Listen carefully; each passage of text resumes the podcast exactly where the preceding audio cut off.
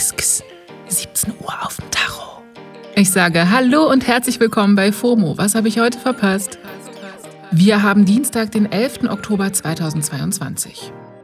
Mein Name ist Esmin Polat und ich bin die neue Chefin vom Bundesamt für Sicherheit in der Informationstechnik. Mich erreicht ihr per Fax.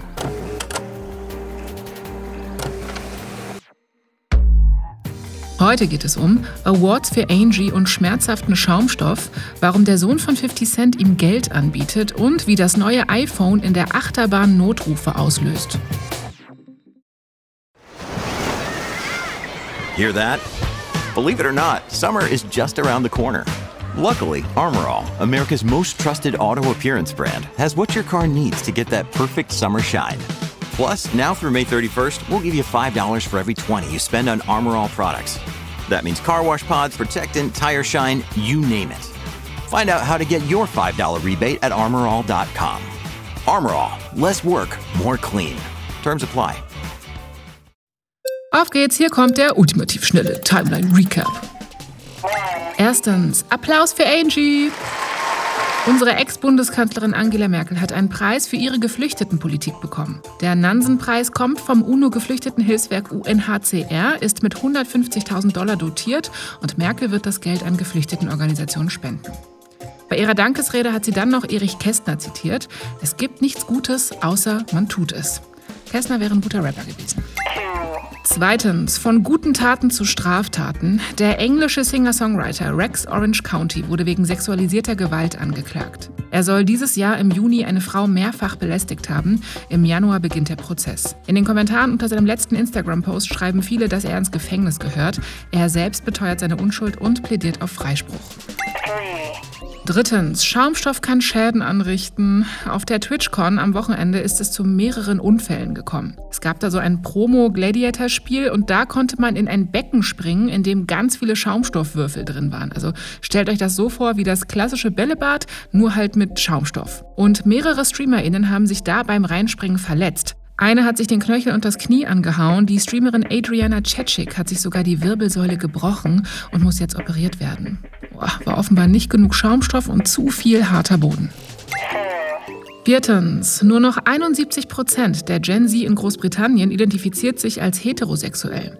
Das hat zumindest eine neue Studie herausgefunden, die verlinke ich euch in den Show Notes. Und ich sage nur noch 71 Prozent, weil bei den Babyboomern sind es immer noch ganze 91 Prozent, die gesagt haben, ich bin straight. Das ist ein heftiger Unterschied und zeigt laut den HerausgeberInnen, dass queere Lebensrealitäten einfach sichtbarer geworden sind und werden. Schön. Ja, das war der ultimativ schnelle Timeline Recap. Kommen wir zum nächsten Thema und ich schlage vor, dass ihr die Taschentücher rausholt. Jetzt wird es nämlich tragisch traurig. Und zwar mit einem Protagonisten, von dem man es nie denken würde, 50 Cent. Sein ältester Sohn Marquise bietet ihm jetzt in seinem neuesten Instagram-Post ganze 6700 Dollar, damit 50 einfach mal nur einen ganzen Tag mit ihm verbringt. Auf dem Foto zum Post sitzt Marquise auf dem Boden neben dem Wort Entitled, das er aus 100-Dollar-Scheinen gelegt hat. In die Caption hat Marquise geschrieben, weil ihr ja alle denkt, dass 6700 Dollar so viel Geld ist, sagt meinem Pops doch einfach mal, dass ich ihm 6700 Dollar zahlen würde, dass wir einfach nur mal 24 Stunden lang Zeit miteinander verbringen, damit wir alles nachholen können, was ich als Kind mit ihm erleben wollte. Ah.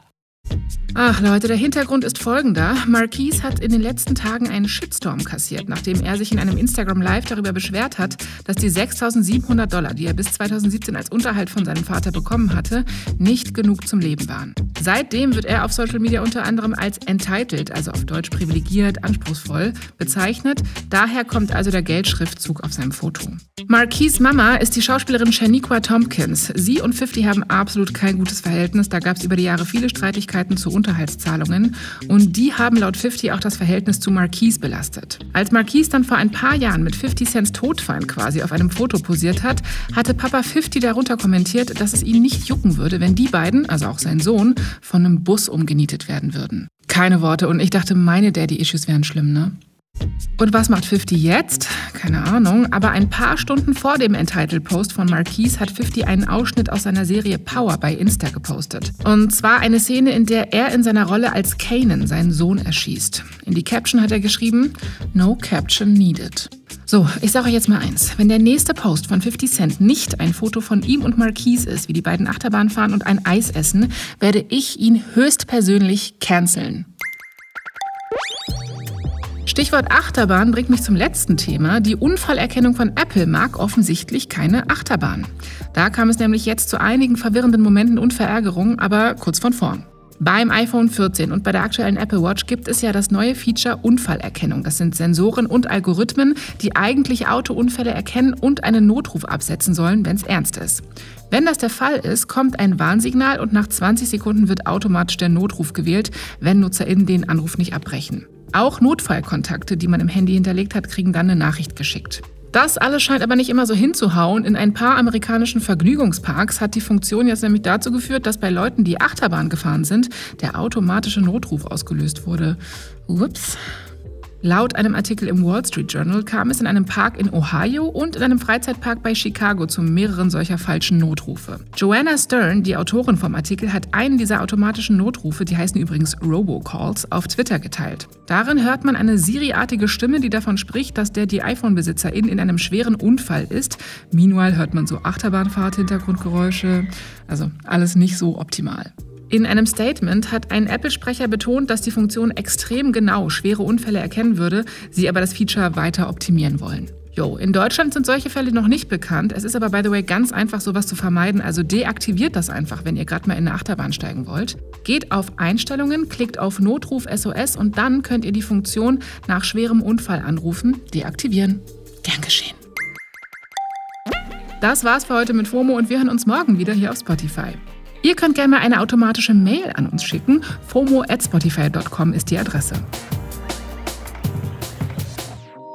FOMO ist eine Produktion von Spotify Studios in Zusammenarbeit mit ACB Stories. Ciao!